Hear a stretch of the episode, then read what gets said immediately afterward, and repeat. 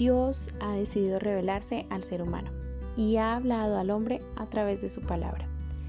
Aún todavía continúa hablando. Así que yo le invito a que escuche y comparta todo el contenido que se va a generar de aquí en adelante. Que siempre haya un mensaje de Dios para su vida.